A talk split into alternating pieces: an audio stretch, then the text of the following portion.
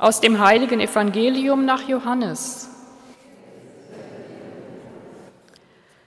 Am Abend des ersten Tages der Woche, als die Jünger aus Furcht vor den Juden bei verschlossenen Türen beisammen waren, kam Jesus, trat in ihre Mitte und sagte zu ihnen, Friede sei mit euch. Nach diesen Worten zeigte er ihnen seine Hände und seine Seite. Da freuten sich die Jünger, als sie den Herrn sahen.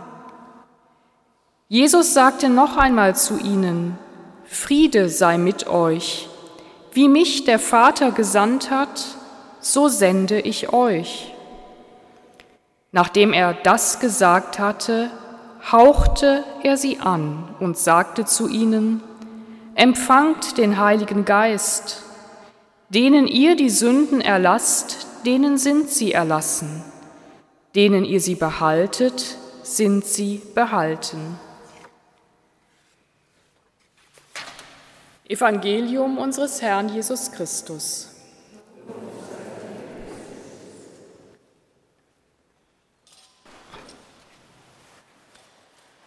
Ein Hauch nur liebe Mitfeiernde, ein Hauch. Doch welche Kraft kann darin liegen?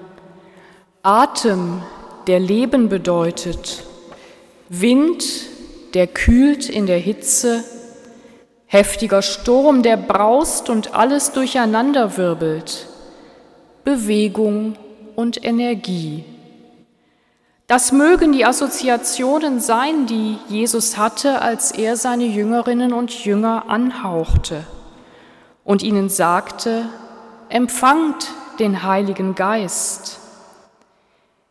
Im Aramäischen, in der Sprache Jesu, die heute noch von den aramäischen Christinnen und Christen in Syrien und im Irak gesprochen wird, heißt Heiliger Geist Ruho Kadisho, Darin finden wir das hebräische Wort Ruach wieder. Dieses Wort ist weiblich, heißt Wind und Atem und manchmal im Ersten Testament auch Geist, die Geistkraft Gottes. Diese dritte Person der Dreifaltigkeit, die so unfassbar, kaum darstellbar ist.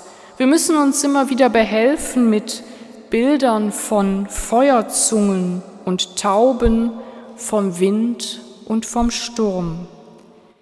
Der Heilige Geist, die dritte Person der Trinität, sie ist die Liebe, die Vater und Sohn verbindet und von ihnen ausgeht. Sie ist die Luft, die wir atmen, das freundliche Licht, das Menschen einander anziehend macht der Finger Gottes, mit dem er das All geordnet hat, die zärtliche Liebe, mit der er uns geschaffen hat. Und wenn wir die Heilige Geistkraft als die weibliche Seite Gottes sehen, kann für uns Frauen der Satz, Gott erschuf den Menschen als sein Bild, männlich und weiblich erschuf er sie, noch einmal anders und besser verständlich und erfahrbar werden.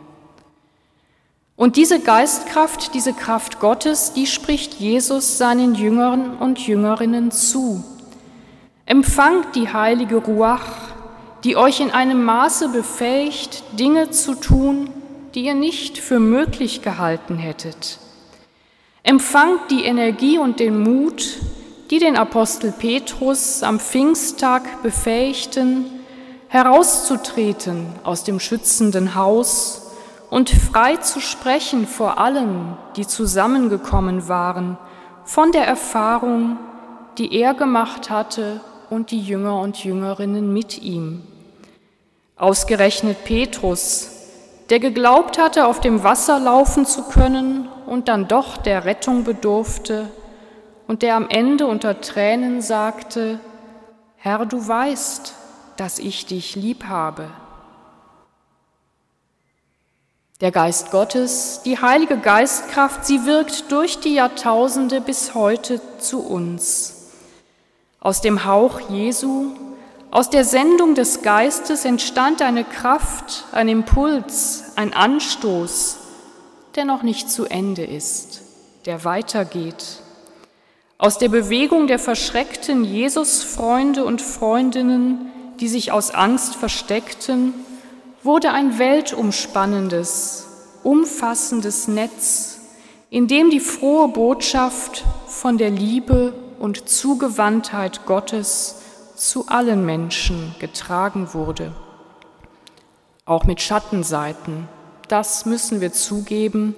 Dort, wo Menschen am Werk sind, geschieht auch Machtmissbrauch, Unrecht und Gewalt.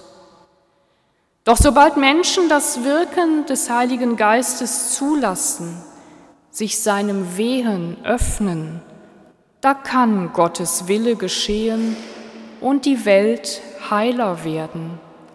Reich Gottes jetzt schon unter uns. Deshalb feiern wir Pfingsten, den Geburtstag der gesamten Kirche mit unseren Glaubensgeschwistern weltweit. Deshalb kommen wir hier zusammen, um die frohe Botschaft zu hören von dem einen, der uns unendlich liebt. Empfangt die heilige Ruach, die heilige Geistkraft, das ist auch uns gesagt. Das ist nicht nur eine Geschichte von vor 2000 Jahren, das passiert heute und ist uns zugesagt in der Taufe, in der Firmung, immer dann, wenn wir die Pfingstgeschichte hören. Empfangt den Heiligen Geist, geht heraus aus euren Häusern, verkündet mit eurem Leben, was ich, euer Gott, an euch gewirkt habe. Tragt meine Botschaft weiter, lasst euch beflügeln, macht, was euch unmöglich erscheint, packt es an, ich begleite euch mit meiner Kraft. Das verspricht uns Gott. Trotz Gegenwind, der mancherorts Orkanstärke erreicht, trotz Entwicklungen und festgefahrenen Situationen, die uns große Sorgen machen, sei es in Politik und Gesellschaft, Corona, der Ukraine-Krieg, die Klimakatastrophe, der Hunger in der Welt, sei es im persönlichen Bereich, durch Krankheit, wenn Beziehungen scheitern, in materieller Not. Ja, auch in diese solche belastenden und ausweglos erscheinenden Realitäten wirkt die Kraft des Heiligen Geistes. Und auch in schweren Zeiten und Not darauf zu vertrauen, dass es gut kommt dass Veränderungen möglich sind, auch und gerade da, wo sie unmöglich erscheinen, das ist ein Zeichen für das Wirken der Heiligen Geistkraft, gerade dann. Und dafür gibt es ein kleines Beispiel in der Natur. Denken Sie an eine Hummel. Physikalisch gesehen ist es einer Hummel unmöglich zu fliegen, aber sie tut es trotzdem.